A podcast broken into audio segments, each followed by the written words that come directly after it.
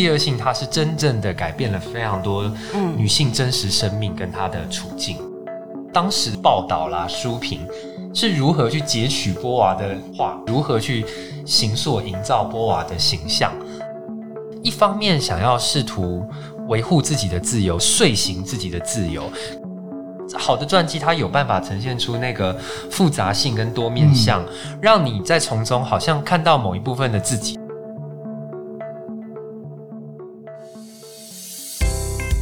大家好，我是蔡瑞珊，我是张铁志，欢迎收听青鸟 Search。未来我们每隔两周在青鸟的脸书专业直播，每周三会更新 Podcast，提供大家线上收听。在每集的节目当中，我们会邀请作家来谈谈自己的作品，也会针对不同主题推荐大家书单。欢迎大家订阅，让我们一起享受阅读的美好。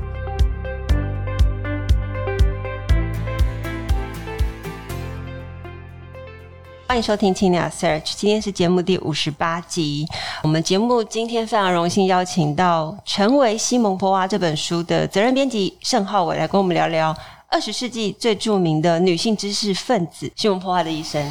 非常好，体质好，然后各位观众还有听众朋友大家好，我是浩伟。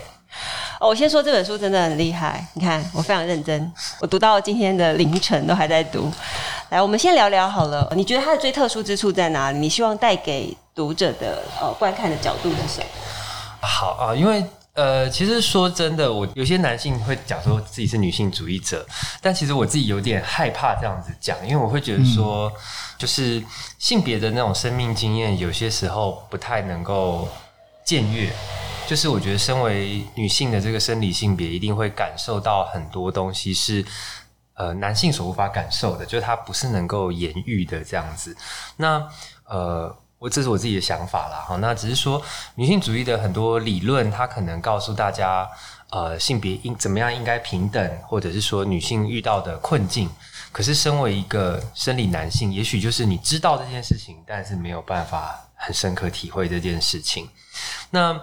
呃，所以我一开始其实，在做这本书的时候，也是抱持着一种想要多认识一点哦，就是说，因为我们一般读到的是理论或者是各种的主义啊，然后论述等等，可是这一本是一本传记，嗯，它是一个很具体的实际的生命经验这样子。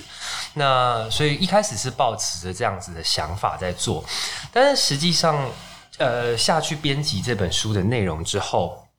我才渐渐感觉到几件就是过去没有注意到的事哦。第一个是像西蒙波娃这么有名的人物，就是大家几乎所有人都知道他是谁，嗯，可是呃，我们却没有一个好像可以好好认识他的管道，嗯，对，就是在这本书出版之前，我可能在网络上能够找到最最最多的就是维基百科了吧，嗯嗯嗯、那或者是说，呃。一些其他的那种理论书里面的某一些章节，可是其实都是呃，只是讲这个人的人生的某一些片段，所以我才会惊觉说，哎，好像真的有有一些这种呃伟大的思想家，真的对世界有很多改变的人，我们好像只闻其名而不不不是真正的认识他哦。那这是我觉得我编这本书的时候第一个感受到最特殊的地方吧。哈，那第二个是。呃，我觉得在编这本书之后，会发现说，哎，其实波娃思考他很关注性别的这个面向，可是这个面向并不是全部，嗯，就说应该说他其实有一，其实是有更大的关怀的，他内心怀着的是，嗯，非非常广阔的一些理想。啊，这个这个理想，比方说如何人如何成为自己，然后人如何追求自我自由啊，甚至是呃。他提到很多关于关于爱的这件事情是什么？这些其实都是非常普遍的哲学课题。是是。那这个部分在波娃生命中也占了很大的一个比重。那这是我在过去的那种好像只认识说她是一个女性主义者的形象所不知道的。那可是我觉得这本书它点出的重点就在于说，呃，波娃除了关注这种普世普遍的东西之外，他也关注说某一些特定。处境的人，哈，处境这个词是他的用语，就是，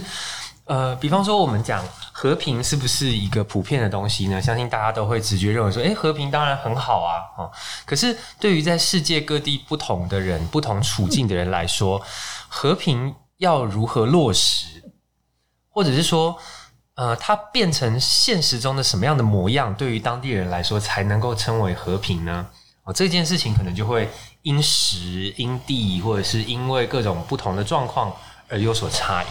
那我想波娃他关注性别，其实也是从这个出发点，就是说，当我们在讲说，诶，人要完成自我啊，然后人要自我实现啊，等等等等这些哲学上的理想，大家都耳熟能详。可是波娃关注到，就是大家这样讲没错，可是就是有一群人没有办法做到。他们即使想，嗯，但是他们被一些很深层、很抽象的东西所绑住了。那这些人是谁？那绑住他们的是什么？其实就是性别的这个概念。所以我觉得，呃，这本书勾勒了他从这样子的角度去关注性别。那我觉得他是探索到了一些非常深层的东西。啊，这是我觉得这本书，呃，我在读的时候自己觉得比较收获良多的地方。哎，关于第一点啊，因为你说我们对他并没有真正的认识嘛，其实我觉得这个我们对大部分人其实都不太认识啊，就很多层面。但是我觉得谈波娃更重要是说，因为过去他的名字大部分是跟沙特连接在一起，就像我们比较如果不这么其实比较不真的了解的话，其实这也是他们这里面序有提到的嘛，好像变成一个。不管是男性附属品还是那段爱情的附属品啊、哦，那这个书当然就重新来去让我们更深刻的认识它。所以也可不可以从这边出发跟大家分享一下？就是对，就大家总是觉得啊，好像很浪漫，沙特跟西蒙波娃好像是二十世纪最最浪漫、最有名的一段罗曼史，然后甚至是他们的开放关系，让大家讨论很多。那这个书里面有没有提出一些不太一样的看法？我觉得关于这一点哈，因为其实这个作者啊，这个 Kate Kirkpatrick。他他最早的研究是研究沙特的，嗯，就他的专业，大家如果看他那个作者简介啊，他其实是专专业是研究沙特与神学、沙特论罪恶，然后存在主义的神秘，就他是研究沙特思想、存在主义等等开始入手的，可是他就是。他自己有在一些叙述有讲到，就是说，他就研究研究，发现说，哎，奇怪，他这个沙特旁边总有一个波娃跟着。可是，然后他再去读波娃著作，发现，哎，波娃的想法跟沙特其实有有一些可以互通的地方，甚至是有一些可能他比沙特说的更好的地方。可是，怎么从来就没有人？把在在研究存在主义或者在讲沙特思想的时候，把波娃纳进去，哦，所以呃，他他的这一本波娃传记反而是从沙特的，就是他自己的经验是先从研究沙特开始，才开始写到波瓦，所以。大家如果读这本传记的话，会发现它里面有蛮多写沙特的段落，也写的很细腻。嗯，对，就是诶，怎么他都知道沙特这些生平的轶事啊，或者是小故事、想法等等。其实就是因为这样，就是他他实际上是研究沙特，可是他在研究沙特之后才发现说，诶，波娃的价值不太能够像一般世人一样被当成是沙特的附属品。那当然，他也有提出一些，就是说他觉得这这不是。大家的错了哈，也不是，就是有一点点非战之罪。对，几个原因是说哈，第一个，沙特确实在沙特他在世的时候是非常名气是很旺的，然后存在主义也受到非常大的关注，所以呃，沙特的名声本来就比较大。那当然，这跟那个性别结构也有关啦，因为大家本来就是比较会在意男性。嗯、那当然，加上沙特本身又很优秀，是。可是另外一点也是，波娃在这一点，在这件事情上面，其实一直有刻意让着沙特。嗯嗯。就是波娃他并没有要去跟沙特争论说，哎，你的思想是错的，或者是什么？波娃反而就是他的态度反而让人很费解哦，就是他就直接说，好，那哲学家让给你沙特好了，我不是哲学家啊，我是文学家，对，我是我是文学家，我是小说家这样子。那所以大家。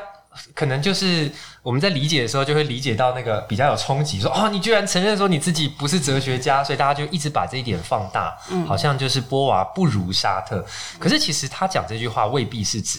这个意思，嗯，好像像这个传记，呃，这这个就是我刚刚回答呃瑞山的那个那一点哦，就是在传记里面他也提到说，呃。波娃认为，所谓的哲学家，这哲学家肯定要加一个引号啊，就是当然是指说那种传统的以男性为主的这个哲学家。然后这些哲学家他们提出的东西都是非常概括的，就是一个概念就可以涵盖全世界，好像存在主义就是全人类都适用啊，追求自由就是全人类都适用。可是波娃她正是因为自己身为女性，她有不同的经验，她才意识到说，其实你自由谈的这些在哲学上谈论的无懈可击，没错。可是为什么落实到现实，就是有些人没办法呢？所以他才会特别觉得说，像要从性别，要从实际的角度。那他之所以说他不是哲学家，正是因为说他不像是沙特那种，他会一直提出一个概瓜的。嗯嗯就是诶，一个很大巨大的概念，认为这个概念可以一体适用。我觉得这个作者是因为他研究了沙特跟波瓦，他才能够把这一点、嗯、这个很细微的东西捕捉的这么好。是。那我觉得这也是这本传记精彩的地方。同时，嗯、呃，他也去检视了说，呃，当事人们，因为我们现在站在一个事后的角度嘛，啊，那当时的世人们的，比方说一些报道啦、书评，是如何去截取波娃的。画，或者是如何去形塑、营造波娃的形象等等的。所以，其实他说他是文学家，不是哲学。但其实他文学，客观来说，也其实没他哲学突出。我觉得他真正的贡献是，他无论如何是个思想家嘛，他提出的论述，包括性别的看法，其实是是观念。我觉得是对世界是影响非常大的。是，确实，我自己在读完这本传记，我也觉得说，并不是贬低波娃的文学哦。因为老实说，我我也是读完这本传记才发现说，哇，波娃原来写了这么多小说。嗯、我们可能知道说，啊，他得过龚固尔奖，可是没有想到他是写非常多小说的。哦、对，对对。好，那。有趣的是，说这些小说好像在台湾也是同样的没有引进，我觉得蛮蛮神奇的一个状况了哈。那但总而言之，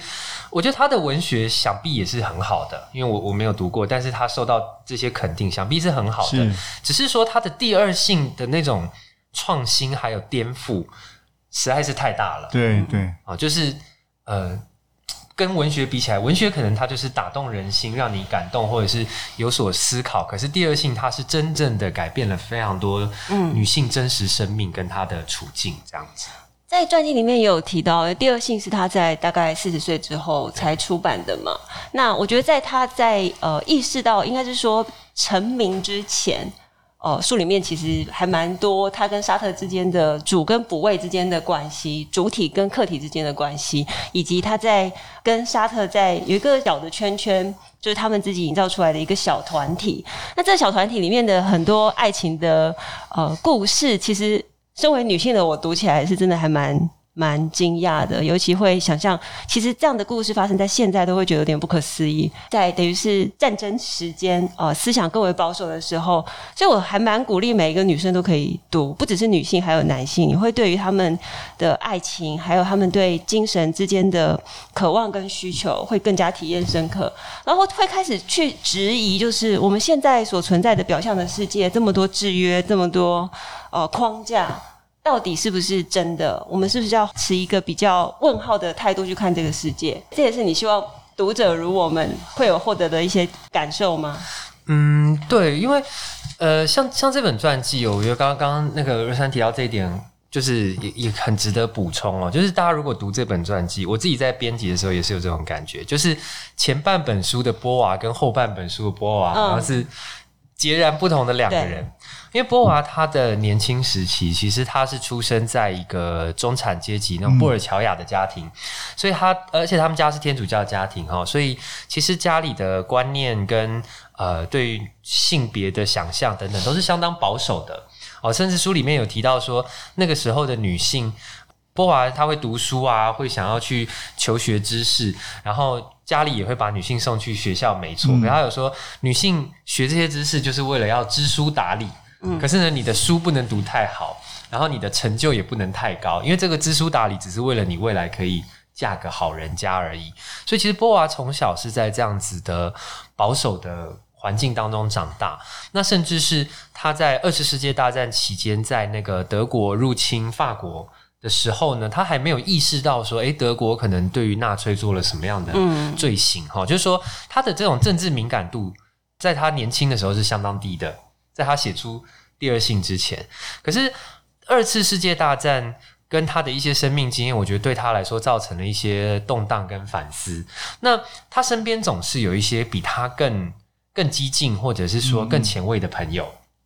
好像其实沙特在年轻的时候对波娃来说，可能就是这样的一个存在。嗯，啊，或者是呃，波娃有一个年轻呃青少年时期有一个非常好的朋友，昵称叫莎莎。对，好，那这个莎莎的过世也对波娃造成很大的影响哈。那其实我觉得波娃他的年轻的时候，反而是因为身边围绕着这些优秀而前卫的人，激发了他的思想。那再加上这个整个时代的。变动，所以以至于到了一九四九年的时候，就是刚好他刚刚讲说四十岁之后，那其实也是经历了二次世界大战之后，嗯，他对于整个呃变动的时局，然后整个经验，促成了他把他的这个思想集大成，写成《第二性》这本著作。那他写下来之后才，才才造成这些影响啊。那我觉得这回到这本书的书名，说它是叫做《成为西蒙波娃》，就是说。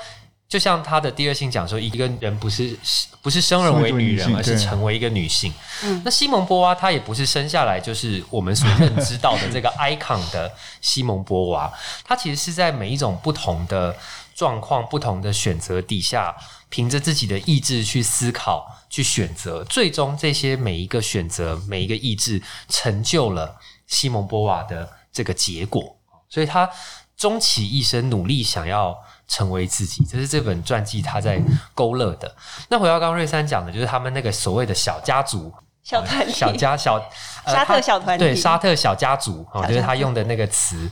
那这个词，呃，用今天我们中心一点的话来讲，其实就是一段非常错综复杂的开放式关系对构成的人际关系网啊。那如果你要用比较。这种有道德的眼光来看，就他们就是非常的乱啊！这群人的私生活，哇，怎么这么的乱？这样子哈。那波娃他当然在这样子的，好像违违背传统道德的这种呃私交或情欲关系上，他其实是经历非常多的挣扎的啊。那呃，波娃这件事情说起来有点复杂。他自己在世的时候，世人们大概就是窥之一二啊，所以大家就是有一些风声耳语，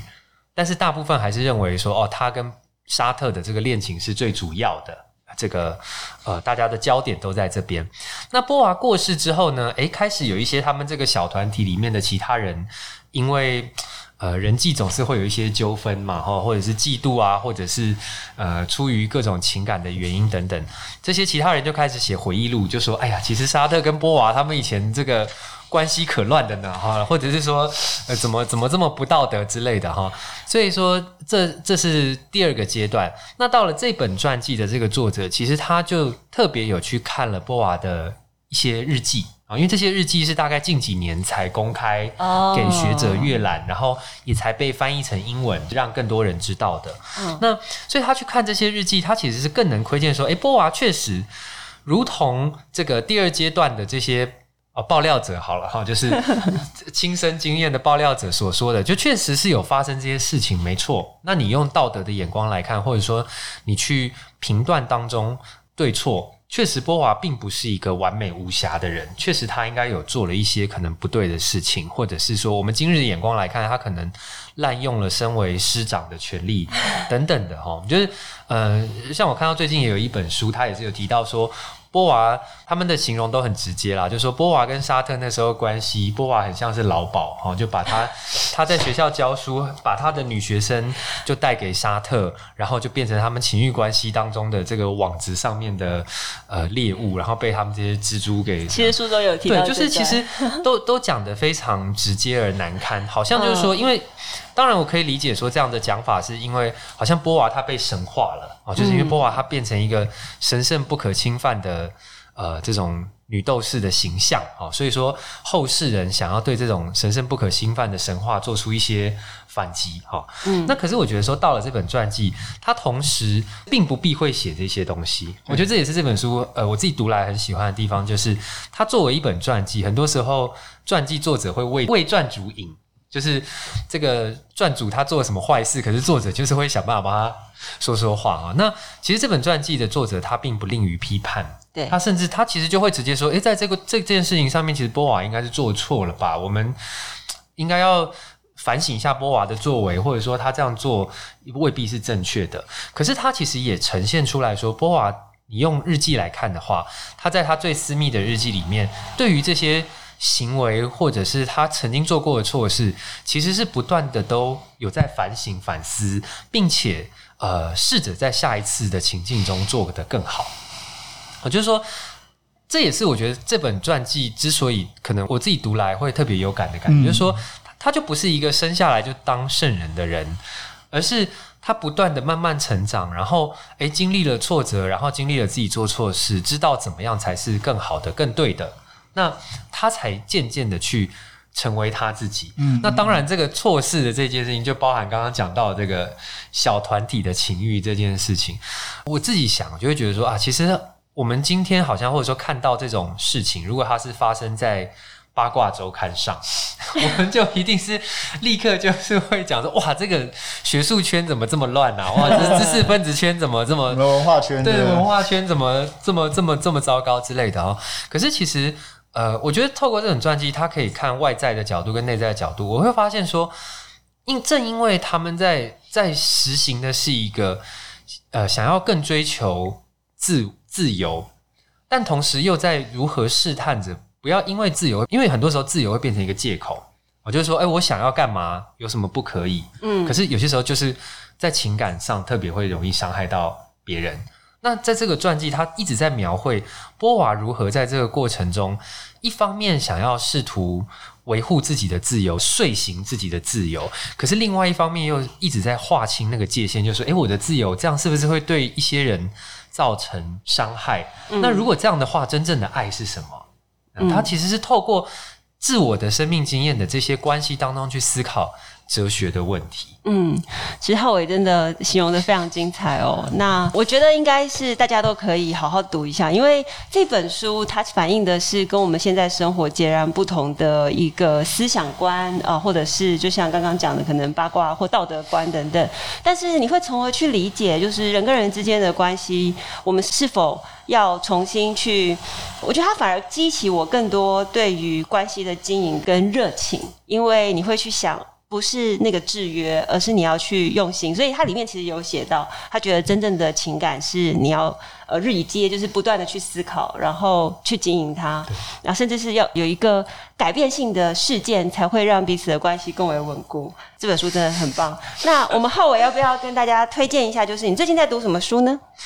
啊，我最近作为编辑，我觉得其实编辑生活就是。在读的书永远是在编的下一本书，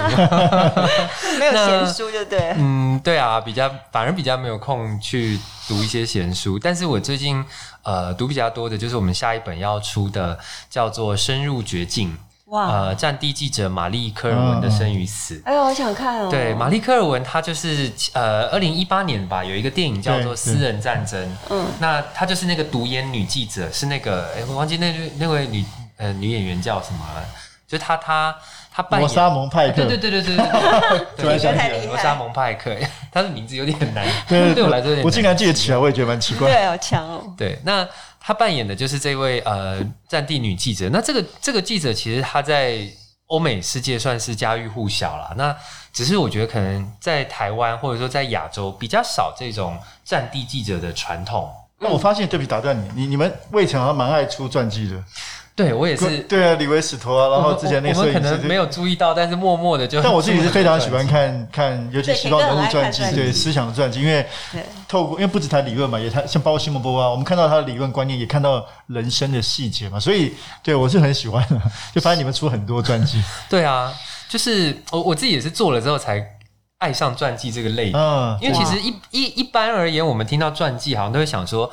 就是像刚刚讲的，他都是在讲，一定都是这个人的好话嘛。这个人一定就是生命的斗士啦，或者是在困境中不断的什么努力前行等等，你好像都可以想象他陈腔滥调。可是其实做到一些这种编辑到一些好的传记，才会发现说，诶，真的好的传记，它有办法呈现出那个复杂性跟多面相，嗯、让你在从中好像看到某一部分的自己，就是诶，我我的人生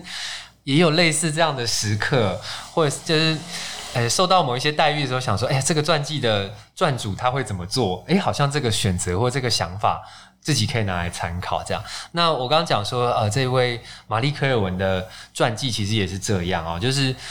嗯，我可以先剧透一下哦，太好了。对对对，他就有讲说，这个玛丽科尔文在外面的形象，因为他他就是简单说，他就是一个不怕死的战地记者。嗯，啊，呃，我因为有点复杂，我简单的解释啊，就是 因为他会，他是说，像过去的战地记者，一般，比方说 A 国跟 B 国在交战，那战地记者他一定是。取得其中某一国的签证跟通行证嘛，嗯，比方说 A 国 B 国在交战，他一定是取得 A 国同意，对，然后呢到 A 国去采访看看当地的情况，嗯，可是通常这个 A 国一定就是跟可能欧美势力啊、西方列强的关系比较好，或者是比较被认可的那种正统的国家，嗯，可是有些时候他们其实是独裁者，嗯，好，那反而是 B 国可能他比较。可怜，比方说呃，伊斯兰解放组织等等，就是啊、呃，当然可能在西方的眼中，他们会是恐怖分子，嗯，可是这个恐怖分子他们为什么会形成？一定有一些他们的苦衷跟理由这样。那但是过往的战地记者都没有办法到 B 国这边去采访。嗯、那我们这一位玛丽科尔文，他的做法常常就是，他就申请到 A 国签证，然后到那边再偷偷偷渡，走密道啊，或者是跟民间怎么样偷渡到 B 国。可是到 B 国真的就是生命危险，因为。A 国他找记者来，他一定就会保护记者。可是你到 B 国去采访的话，就你就直接会面临到的就是飞弹啊、枪击、炮击的威胁。对对对，所以他在世世人的眼中的那个形象是非常英勇的，而且她甚至她是一位女性。嗯，就是很多战地记者可能过去是军人，可是她是一个，她就是一个读耶鲁大学出身的这种知识分子的女性，结果变得这么。powerful 这样子，嗯、可是她在书中也提到另一个面向，就是说她的私生活其实非常的呃经营的非常糟糕，失败 哦，就是嗯、呃，就真的可以讲失败了哦。嗯、可是他就不断在描绘他把这种私人的失败之情转换成在工作上或在实现公理正义的的一些热情，嗯嗯、就是说我好像在这边。呃，很挫折，所以我必须要努力在另外一边找到更多成就感。他描绘出了一个这样子立体的形象，所以我就是这是我目前最近在读，然后我们即将也要出版的书。预计什么时候出版？九月。嗯，对啊，所以也是很、啊、很期待。到时候再邀请贵出版社哪一位编辑来跟我们分享。对，我补充一下，因为今天上节目的这个魏晨的主编盛浩伟，他自己也是一个杰出的作家，甚至在我们 Diverse 也有一篇文章呢，写晚安台湾。好，那我们非常感谢浩伟今天来，然后也希望大家在听完今天的节目之后，会立刻跑到我们书店去买一本《成为西蒙波娃》。我自己读完是非常非常喜欢，一开始是觉得哇这么厚怎么读得完啊？但我三天读完，所以我相信大家应应该也都是可以挑战成功。那我们今天的节目就进行到这边，非常感谢大家收听青鸟 Search，本集感谢正成集团赞助器材。如果大家喜欢节目，可以在 SoundOn Spotify、Apple Podcast 上面订阅节目，留言回馈给我们五颗星。谢谢，谢谢。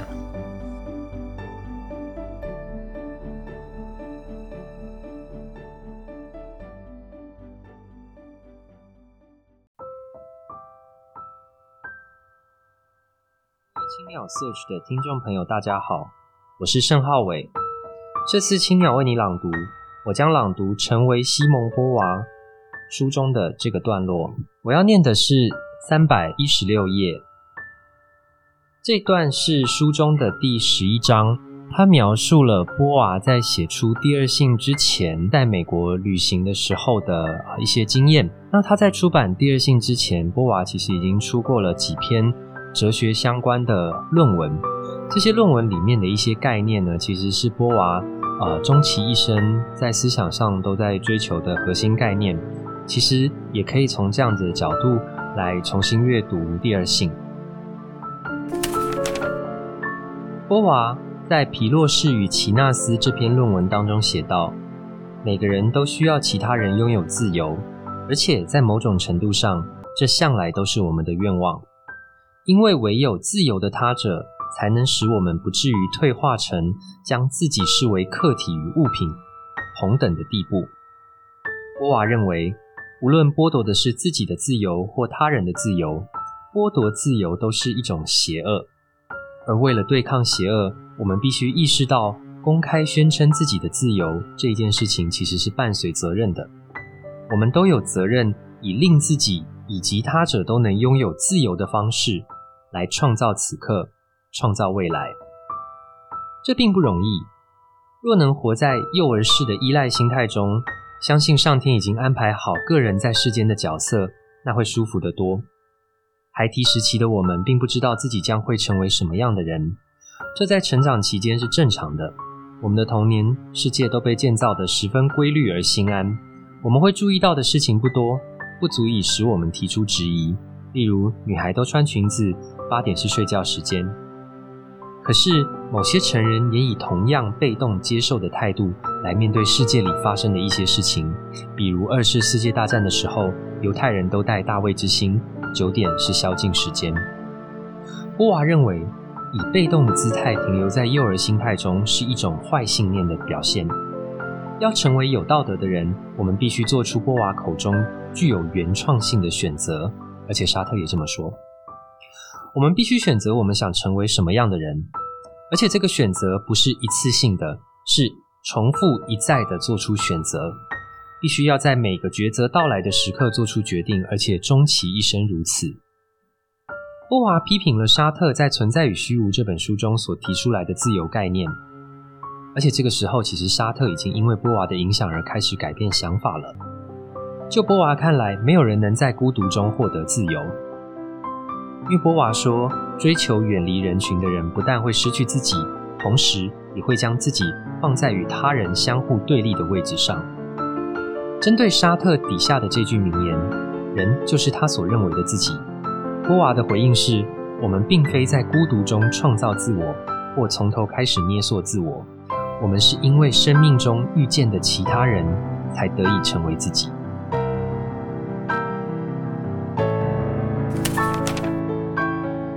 今天的分享就到这边，我是盛浩伟，谢谢大家的聆听。